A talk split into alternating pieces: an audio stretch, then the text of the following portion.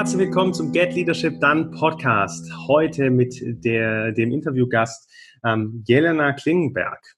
Schön, dass du heute da bist. Hi, ja, vielen, vielen Dank für die Einladung. Ich freue mich sehr. Ich bin Jelena Klingenberg, ähm, Gründerin von Happy People, einer sogenannten HR Full Service Agentur. Ich glaube, was das ist, kommen wir sowieso später nochmal drauf zurück. Bestimmt, ja. Und du, du hast schon be begonnen. Ähm, stell dich doch für unsere Hörer gerne in Kürze vor. Wo kommst du her? Was machst du bei Happy People? Und mhm. wo wir hingehen, da kommen wir auf jeden Fall zu sprechen. Ja, also, wo komme ich her? Ich bin äh, Psychologin, ähm, war lange Zeit Beraterin, habe Führungskräfteentwicklung ähm, gemacht, Organisationsentwicklung, ganz viel auch Organisationskulturentwicklung. Und da habe ich festgestellt, dass kleine und mittelständische Unternehmen eine kleine Schnittstelle brauchen. Ähm, habe dann Happy People entwickelt ähm, oder eben gegründet und daraus hat sich eben äh, dann ein neues Geschäftsmodell entwickelt. Ja. Mhm. Was genau macht ihr bei Happy People? Also ihr macht passgenaue Lösungen für kleine und mittelständische Unternehmen, so im HR-Bereich. Ähm, mhm. Wie bist du auf die Idee gekommen oder was ist da der Hintergrund? Ich habe festgestellt, dass ähm, kleine und mittelständische Unternehmen sich ja keine ganze HR-Abteilung leisten können ähm, macht auch keinen Sinn für 20, 25 bis 50, 80 Mitarbeiter eine eigene HR-Abteilung oder ein ganzes HR-Team zu beschäftigen. Ich habe aber auch festgestellt, dass über die Jahre das Thema HR-Management unheimlich komplex geworden ist, dass es nicht mehr eine Person machen kann, sondern dass mhm. eben allein das Recruiting, Employer Branding-Thema so komplex geworden ist, dass du einfach mehrere Kompetenzen in einem Team brauchst. Ähm, und so sind wir dann auf die Idee gekommen, hey, ein ganzes Team wäre für ein, ähm, ein kleines Unternehmen nicht ausgelastet. Warum teilen wir nicht ein Team äh, mit mehreren Unternehmen und bieten das eben als äh, Teil outgesourcedes Sourcing an? Mhm. Outsourcing. Okay. Ja. Und was glaubst du, was sind denn da äh, genau in diesem Punkt eben die Vorteile oder auch die Nachteile, wenn wir das so aufsplitten? Du hast es schon ein bisschen angeteasert. Ja, es wird immer komplexer, es wird aber größer, mhm. es wird irgendwie immer teurer, so äh, in diese Richtung. Ähm, mhm. Was sind da die Vorteile, das so anzubieten, wie ihr, ihr, es macht? Oder was sind da vielleicht auch Nachteile? Oder warum macht es mhm. total Sinn? Mhm. Aus meiner Sicht macht es äh, insofern Sinn, als dass ich sowieso der Meinung bin, dass es ähm, in Zukunft sehr viel mehr Projektarbeit, äh, branchenübergreifende, schnittstellenübergreifende mhm. Arbeitstätigkeiten äh, geben wird und dass Mitarbeiter nicht mehr nur noch für eine Organisation arbeiten werden, sondern äh, in verschiedenen Projekten in andere Unternehmen unterstützen werden. Das ist meine Vision von der Zukunft ähm, oder mhm. von der Zukunft der Arbeit. Das ist also das eine. Und das andere ist natürlich auch, ähm, ich glaube auch, dass es wichtig ist, dass Unternehmen sich gegenseitig unterstützen. Also, dass wir gerade diesen Cross-Industry-Austausch brauchen werden, dass es mhm. viel wichtiger wird morgen, morgen noch mehr wichtiger wird, als es heute schon ist, dass wir zusammenarbeiten und nicht gegeneinander in der Arbeitswelt. Mhm.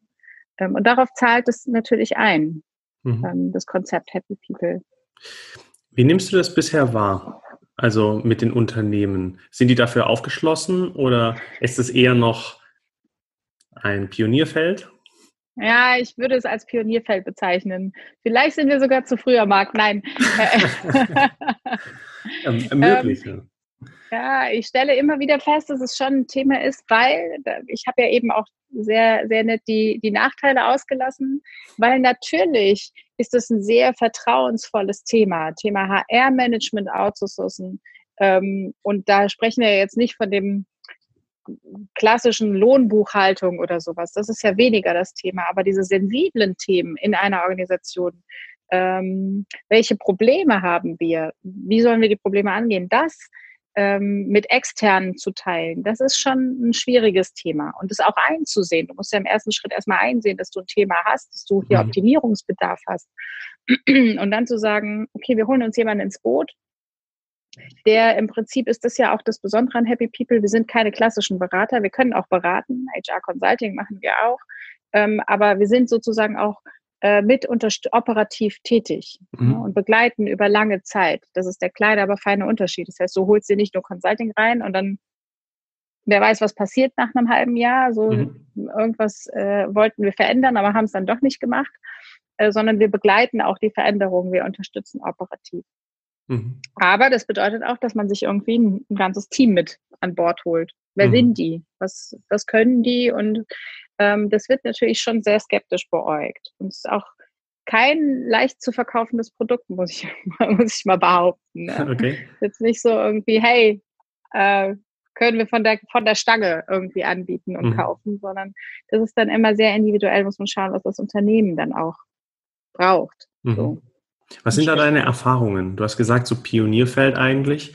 Mhm. Ähm, warum glaubst du, dass da so eine Hürde ist? Weil, also wenn ich mich jetzt in so ein junges Unternehmen reinversetze und da kommt jemand und sagt, hey, ich komme mhm. von außen, mache eigentlich Beratung, arbeite auch operativ mit. Es kostet viel mhm. weniger als eine eigene HR-Abteilung. Mhm. Also hat es doch im ersten Blick unglaublich viele ja. Vorteile, die mich auch wachsen lassen, die mich weiterbringen. Warum mhm. glaubst du, dass wir da so arg auf einem Pionierfeld sind oder in einer Pionierumgebung sind? Wir sind weniger bei, bei neuen Unternehmen auf einem äh, Pionierfeld unterwegs. Also mhm. Startups, junge Unternehmen, das ist nicht das Thema. Die verstehen das Konzept und die verstehen auch, ähm, die haben auch den, den gleichen Pain und die lassen sich das gerne auch lösen, sage ich jetzt mal. Mhm. Ähm, lassen sich darauf auch viel eher ein. Äh, viel eher sehe ich das Problem in den mittelständischen Unternehmen, die sich lange, lange Jahre irgendwie ähm, die Bewerber aussuchen konnten, die vielleicht auch sehr nischige Produkte anbieten und da wirklich mhm. auch einer von wenigen Anbietern sind auf dem Markt für bestimmte Produkte. Ähm, und die, die sehen natürlich jetzt noch nicht so ein, warum sie jetzt sozusagen eine Arbeitgebermarke sein müssen und warum sie sich jetzt um Bewerber bewerben müssen und mhm. warum äh, sie sozusagen die Arbeitswelt verändern müssen. Mhm. Das ist noch nicht so ganz angekommen. Ich glaube, Corona hat uns da echt in die Karten gespielt. Mhm. Ähm, aber ich glaube trotzdem, es dauert noch, bis das ankommt. Mhm. Weil viele Jahre hat es ja, fun funktionali ja. funktioniert, funktionalisiert. viele, Jahre hat es ja funktioniert. Wir haben es funktionalisiert. Genau. Ja, genau. ähm, was glaubst du, ist denn dann in erster Linie auch, also dein erster Auftrag ist dann natürlich zu sensibilisieren, aber jetzt mal Hand aufs Herz, wir haben ja dieses Thema von neuen Arbeitswelten nicht erst seit gestern, mhm. sondern das sind ja auch schon einige Jahre, die, äh, die aus Theorie, aus Literatur, auch aus äh, bestehenden Unternehmen, die schon sehr erfolgreich mit neuen Arbeitswelten oder in neuen Arbeitswelten arbeiten. Da sehen wir ja schon, dass es zum einen funktioniert, dass es zum anderen notwendig wird, so ein neues mhm. Wir zu schaffen, neues Miteinander zu schaffen. Was glaubst du, ist zum einen dein Auftrag mhm. aktuell, sowas wie in Richtung Bewusstsein schaffen? Mhm. Ähm, und ja, wo kommt der, wo, wo wird es kippen? Wo wird es kippen, dass vielleicht mittelständische Unternehmen, so wie du es jetzt gerade beschrieben hast, die noch sehr eingefahren sind oder äh, festhalten mhm. an bestehende Dinge, die funktionieren, dass das kippt in die Richtung, wieso haben wir das eigentlich schon früher gemacht? So. ich, also meine Mission ist es ja wirklich, ähm, die Arbeitswelt zu revolutionieren. Also mhm. ich möchte gerne ähm, dafür einstehen, dass die Arbeitswelt sich verändern muss, dass wir mhm. nicht drum herum kommen. Aus meiner Sicht ist es eine Frage der Zeit. Ähm, vielleicht wird es an der einen oder anderen Stelle oder in der einen oder anderen Region oder in der einen oder anderen Branche schneller gehen mhm. als in der anderen. Ähm, aber es ist eigentlich sehr schön, wie so eine Marketingkurve abzubilden. Ne? Du hast diese Early Adopter und irgendwann kommt dann die breite Masse. Die werden äh, kippen, wird es dann, wenn sozusagen der ähm, Konkurrent von nebenan aus dem anderen Dorf ne, so auch das macht. Mhm. Und er plötzlich der Arbeitgeber der Region ist und ich nicht. Mhm. Ähm, dann, spätestens dann wird es kippen. Mhm. So. Das, das, heißt, ähm, wer macht den ersten Step so? Mhm. Und ich glaube aber, die, die die ersten Steps machen, die werden auch als Gewinner rausgehen. Mhm. Ne? Auch die anderen können, können nachlaufen und die breite Masse wird es auch äh, einholen. Aber die, die das jetzt schnell hinbekommen, weil ich glaube, Speed, Execution Speed ist eins der wichtigsten Faktoren heutzutage. Wie schnell mhm. schaffe ich es, von heute auf morgen ein Konzept umzusetzen, ähm, auszuprobieren, mhm. zu schauen, ob es funktioniert. Und genau das, diese Art von, von iterativer Arbeit, die brauchst du auch im HR-Management. Wie sehr mhm. schaffe ich es, meine, meine Mitarbeiter darauf einzustellen, dass stetige Veränderung nicht mehr wegzudenken ist. Mhm. Es gibt kein Back to Normal. Es gibt nur ein Morgen ist anders als heute und es wird immer weitergehen und damit müssen wir uns auseinandersetzen, damit müssen wir uns anfreunden, damit müssen wir arbeiten. Mhm. Und ich glaube, dass äh, je, je schneller wir das schaffen, in der Arbeitswelt zu, zu verstehen, mhm. ähm, desto besser ist es für die ganzen Unternehmen. Mhm. mhm. Jetzt sind wir hier im, in einem Führungspodcast, geht um Führung. Und es hat auch ja. ganz klar was mit Führung zu tun, nämlich in erster ja. Linie was mit Selbstführung, aber auch, wenn du sagst, ähm, die First Mover, die sich dann bewegen, das sind ja die Entscheidungsträger, sind Führungskräfte, sind Geschäftsführer, sind Gründer, ja. sind äh, genau diese Leute. Was brauchen wir wirklich an diesen Positionen, an Führungspositionen, um in dieses Doing zu kommen, um das aufzubauen, diese, diese Umsetzungs, diesen Umsetzungswillen, diesen Umsetzungsdrang? Mhm. Mhm. Also zum einen brauchst du Entscheidungsfreude. Ich glaube, also wenn man mich fragen würde, Jelena, was assoziierst du mit Führung oder mhm. Führungsstärke, dann würde ich sagen, ähm, Entscheidungsfähigkeit. Die Fähigkeit, ähm, zu einer Entscheidung zu stehen, mhm. ohne sie overengineering zu müssen, ohne sie perfekt zu Ende durchdenken zu müssen, weil das werden wir sowieso nicht schaffen. Ich muss es akzeptieren, auch als Führungskraft, dass die Welt komplex geworden ist und für mich so komplex, dass ich sie selber auch nicht mehr alleine überschauen kann. Mhm. Muss ich auch nicht, muss darauf vertrauen können, dass meine Mitarbeiter, die auch wieder die besten Entscheidungen gefällt haben, die sie unter ihren Bedingungen gefällen konnten. Mhm. Ähm, und auf dieser Grundlage muss, muss ich schneller Entscheidungen fällen. Gute Entscheidungen, schlechte Entscheidungen ist erstmal egal, mhm. weil ich lerne schneller daraus, wie mhm. ich meine Entscheidungen fälle und ähm, wie wir dann eben in die Umsetzung kommen. Aber das ist der erste Schritt, in die Umsetzung zu kommen, ist Entscheidungen zu fällen. Mhm. Und siehst du diese Verantwortung allein bei Führungskräften oder kann es jeder im Unternehmen machen? Ich finde, das kann jeder im Unternehmen machen. Und ich würde auch jeder Führungskraft und vor allem auch jedem Geschäftsführer immer dazu raten, Entscheidungen auch zu distribuieren und zu sagen, mhm. jeder in dieser Organisation kann Entscheidungen fällen, von der er glaubt. Und dann kannst du den Rahmen natürlich setzen. Du kannst sagen, jeder ist ermächtigt, Entscheidungen zu fällen, von, äh, von der er glaubt, diese Entscheidung muss gefällt werden und er hat die besten Informationen dazu. Ne? Mhm. Also man kann das ja so ein bisschen frame, aber schon dafür zu sorgen, dass meine Mitarbeiter natürlich Freiräume haben. Und dazu gehört auch Entscheidungsfreiräume, weil mhm. nur so kriegst du Speed in die Organisation. Nur, nur, so kriegst du ja, je nachdem wie groß die Orga ist, aber nur so kriegst du ja eine, eine, eine Execution Speed hin. Mhm. Ne? Ich, ich nehme oftmals wahr, auch ähm, in meinem Umkreis, dass diese Verantwortung zu übernehmen oftmals oder gerne mal abgeschoben wird. Bei ganz frischen Unternehmen ist man dann noch sehr fit drinne und da will man Entscheidungen treffen, doch je größer es auch wird, dann sagt der Mitarbeiter, ja, ich kann nicht oder darf nicht, weil die Führungskraft, mhm. dann sagt die Führungskraft, ja, das passt, aber ich kann auch nicht, weil Unternehmen und das Unternehmen sagt, weil Rahmenbedingungen oder weil wir sonst Ziele nicht erreichen, mhm. kann ich auch nicht oder ich muss so agieren. Mhm. Ist natürlich eine sehr offen gehaltene Frage, aber wo liegt der, der, der Hund begraben? Wer, wer muss beginnen? Wer kann beginnen? Oder ist es eine persönliche Einstellung, dass jeder beginnen kann? Also aus meiner Sicht sollte jeder beginnen können. Ich weiß aber, dass das in Organisationen nicht immer so ist. Mhm. Ähm, aus meiner Sicht müsste aber auch ähm, von der obersten Ebene, von der Geschäftsführung ein Signal gesetzt werden, dass jeder beginnen darf. Mhm. Ähm, und jeder erstmal Entscheidungen fällen darf oder jeder erstmal Dinge umsetzen darf. Und da kommen wir zu dem Thema Fehlerkultur. Mhm. Ähm, also inwiefern werden Fehler toleriert? Weil ich häufig beobachte, dass in Organisationen Entscheidungen nicht gefällt werden aus Angst vor Fehlern.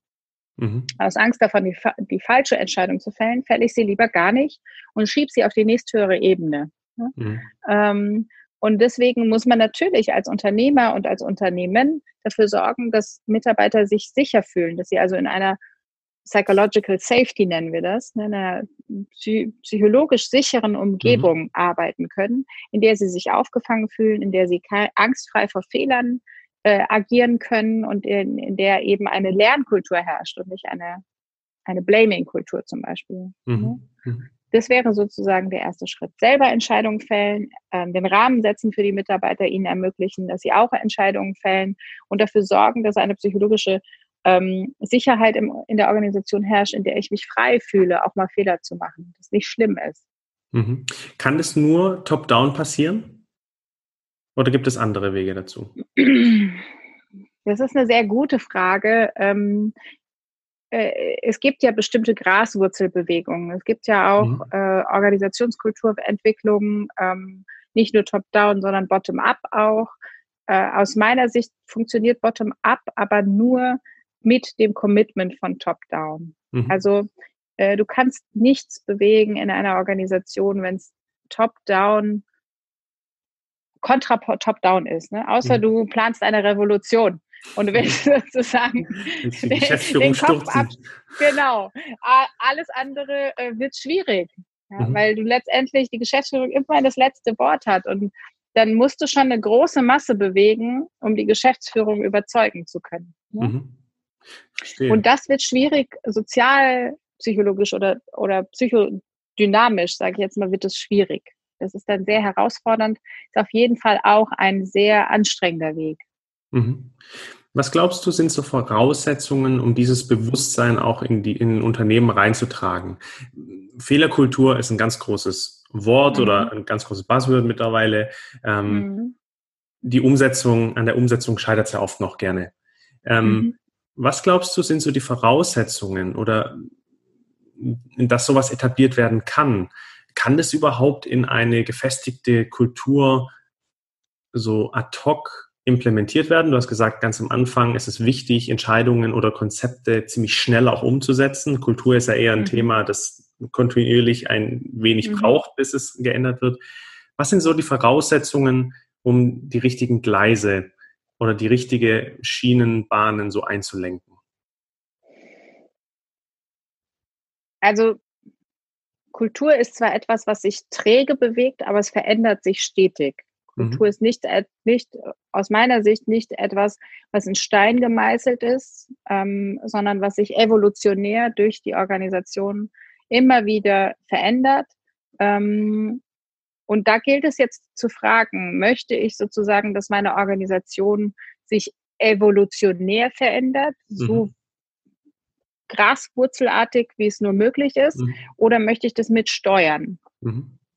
Und wenn du sagst, du möchtest es mit steuern, dann gibt es durchaus Stellhebel, ähm, womit du eine Organisationskultur steuern kannst. Das ist, sind ähm, Kleinigkeiten, aber es sind eben Themen wie zum Beispiel ähm, Führungsstruktur. Mhm. Wie wollen wir Führung leben in dieser Organisation und was sind die Ankerpunkte für, wo erlebt mein Mitarbeiter gute Führung? Ja, mhm. Also diese ganze Employee Journey mal abzubilden, zu überlegen, äh, an welchen Punkten spürt denn Mitarbeiter die Kultur? An welchen Punkten spürt ein Mitarbeiter denn Führung, gute Führung? Mhm. Und an welchen Punkten spürt der Mitarbeiter Teamgeist? An welchen Punkten für, spürt der Mitarbeiter eigentlich, wie wir mit Fehlern umgehen? Mhm. Sich das mal zu überlegen, das mal zu skizzieren ähm, und dann zu schauen, ganz proaktiv auf diese Punkte einzugehen und zu sagen, okay, da also an diesem Punkt könnte er spüren, aber den haben wir gar nicht zum Beispiel. Mhm, mhm, mhm, und diese Punkte dann zu schaffen, mhm. das äh, könnte man tun. Das ist auch ein Punkt, wo ihr, wo ihr wahrscheinlich auch reingeht, oder? Ja. ja. Also Kulturentwicklung ist mhm. so ein ganz typisches ähm, Projekt oder ganz typische Tätigkeit für uns, ähm, wenn es darum geht, irgendwie, hey, wir haben gar keine Struktur, wir haben auch keine Employee Journey, Warum mhm. auch? Wir sind irgendwie 15 Mitarbeiter oder 20 Mitarbeiter. Ähm, wir sind einfach evolutionär gewachsen mhm. und da sind Strukturen gewachsen oder sind Meetingstrukturen gewachsen. Ähm, aber vielleicht wollen wir noch mehr wachsen und vielleicht jetzt auch ein bisschen überlegter. Mhm. Und dann macht es Sinn, uns an Bord zu holen. Wir unterstützen dann und ähm, schaffen gemeinsam eine Employee Journey, überlegen, äh, welche Ankerpunkte könnte es geben und wie kann dann die Geschichte aussehen. Mhm. Wenn wir jetzt noch ein bisschen rauszoomen, wir bewegen uns ja im Unternehmen und haben ja jetzt angesprochen, mhm. hey, da können wir ähm, Veränderungen erwirken und das muss top-down vor allem passieren. Wenn wir weiter rauszoomen, haben mhm. Gesellschaft, Politik, größere Wolken drumherum einen starken mhm. Einfluss auf dieses Handeln und Tun? Ja, Oder? definitiv. Ja. Mhm. Also gerade auch auf das Thema Arbeitswelt. Ähm, wir sind ja im Prinzip äh, gerahmt, sowohl als Arbeitgeber als auch als Arbeitnehmer, oder auch als Selbstständiger, mhm. sind wir ja gerahmt von, äh, von unserem, unserer Politik und unseren äh, Finanzämtern dieser Welt, sage ich jetzt mal. Ja. äh, da kommen wir nicht drum rum, wenn wir hier ja. in Deutschland leben.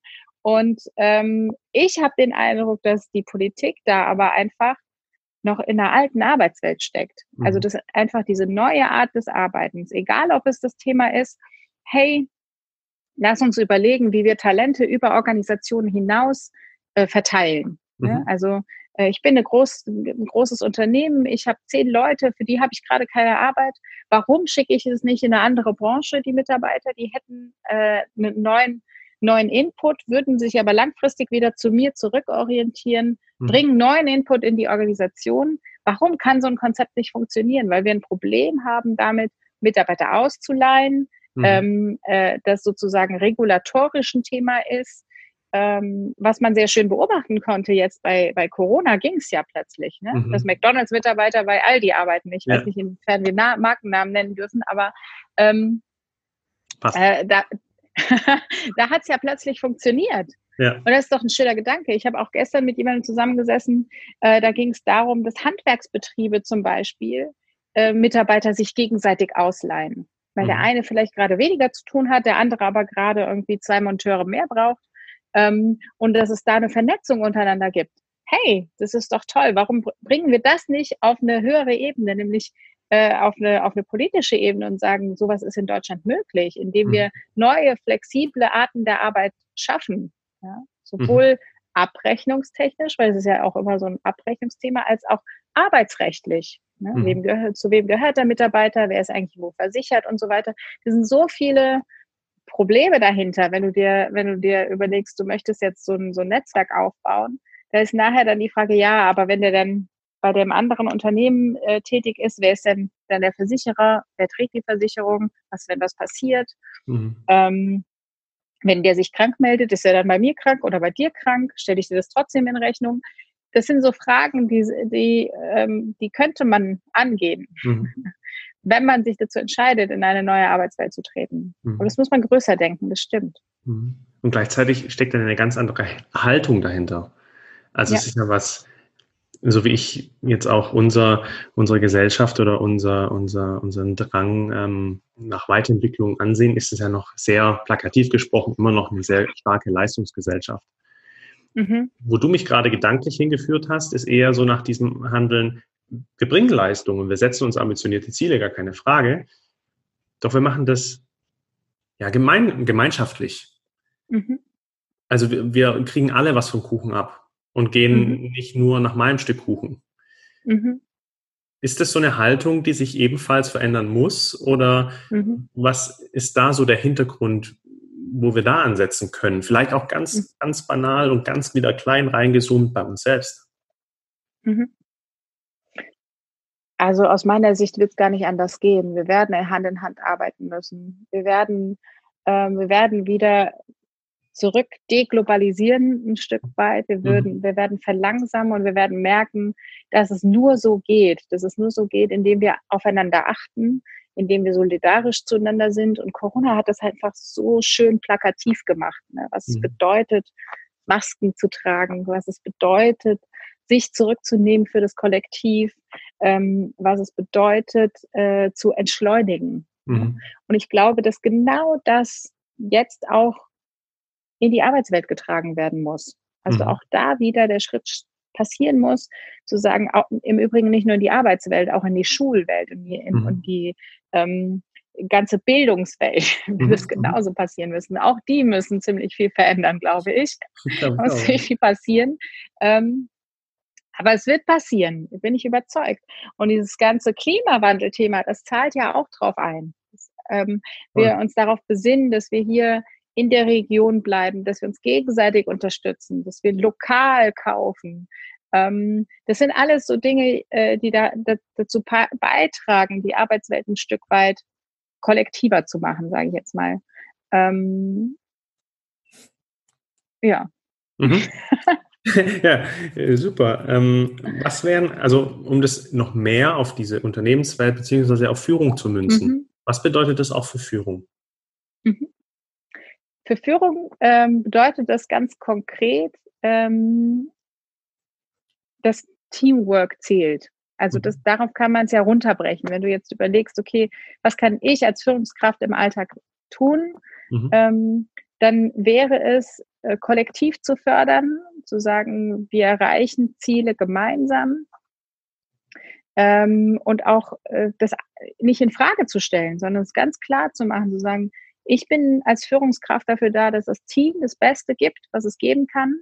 Und ich sorge dafür. Meine Aufgabe ist es nicht, dass ich nachher irgendeine hübsche Präsentation vor der nächsten Hierarchieebene mhm. ähm, äh, zeige, sondern meine Aufgabe ist, dass mein Team das beste Produkt äh, aufsetzt und es selber auch zeigen kann, dass ich sie so weit coache, dass sie selber äh, fähig sind, ihr Produkt zu präsentieren, dass sie äh, es selber verkaufen können, dass sie selber auch ähm, den Profit in Anführungsstrichen mhm. mitbekommen. Mhm. Ne? Da müssen wir hinkommen. Das mhm. Führungskräfte, so das weg von dieser ganzen Ellbogenmentalität, sage ich jetzt. Mhm. Das klingt so abgedroschen, aber es ist, es wird dahin äh, hinlaufen. Und all die letzten 10, 15, 20 Jahre, das ganze Thema Transformational Leadership, Positive Leadership, ähm, Leadership from Behind, was auch immer, genau das zahlt ja drauf ein. Genau mhm. das haben wir ja schon begonnen, ähm, weil wir gemerkt haben, die Generation verändert sich, die Arbeitswelt verändert sich. Wir müssen da ähm, äh, ein Stück weit die, die Führung verändern. Jetzt muss es einfach nur schneller gehen. Mhm. Wenn jetzt jemand hier genau diesen Podcast hört, hört, äh, hört, und denkt sich, ey, das sind genau die Inhalte, die ich jetzt brauche. Was wären ja. deine Empfehlungen für die ersten Steps für solche Führungskräfte, Veränderungen zu erwirken? Kommt auf die Problemstellung an. Mhm. Also was möchtest du für eine Veränderung bewirken? Ähm, wie groß ist dein Wirkungskreis? Mhm. Ähm, also ich würde selber mich wahrscheinlich hinsetzen oder ich würde der Führungskraft raten, sich hinzusetzen und sich zu überlegen, ähm, was ist mein Rahmen? Also was kann ich sozusagen bewirken? Was ist mein Wirkungskreis? Mhm. Und ähm, was möchte ich verändern? Mhm. Diese zwei Fragen erstmal sich selbst zu beantworten ähm, und sich dann kollegiale Beratung zu so suchen. Also jemanden auf der gleichen Ebene mit dem gleichen Wirkungskreis, sich den mal äh, oder diejenige zur Seite zu nehmen, zu sagen, hey, wollen wir mal zusammen Mittagessen gehen?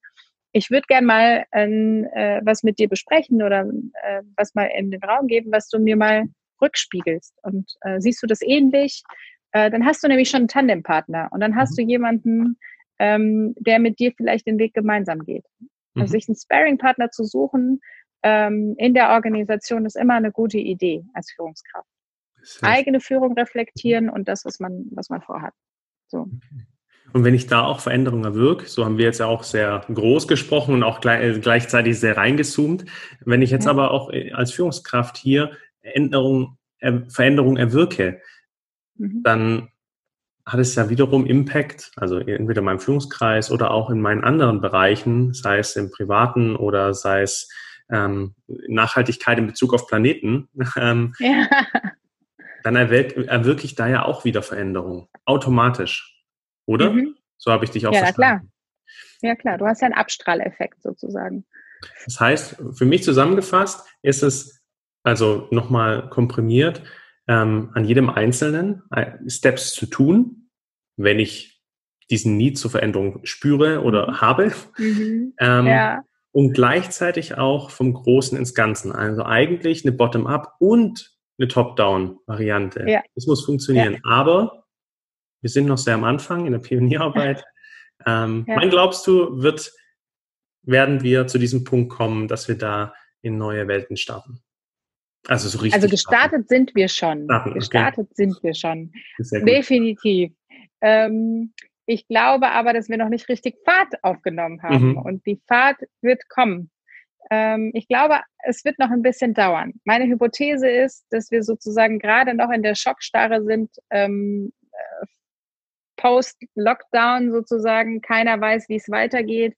Keiner weiß, kommt da noch eine Welle? Wie ist es sozusagen? Wir warten alle auf das auf das Durchatmen mhm. ein Stück weit. Mhm. Und, ähm, und solange wir in einer Stockstarre sind, das ist, glaube ich, jedem klar, äh, können wir uns nicht bewegen. Mhm. Das ganze Thema Fight or Flight.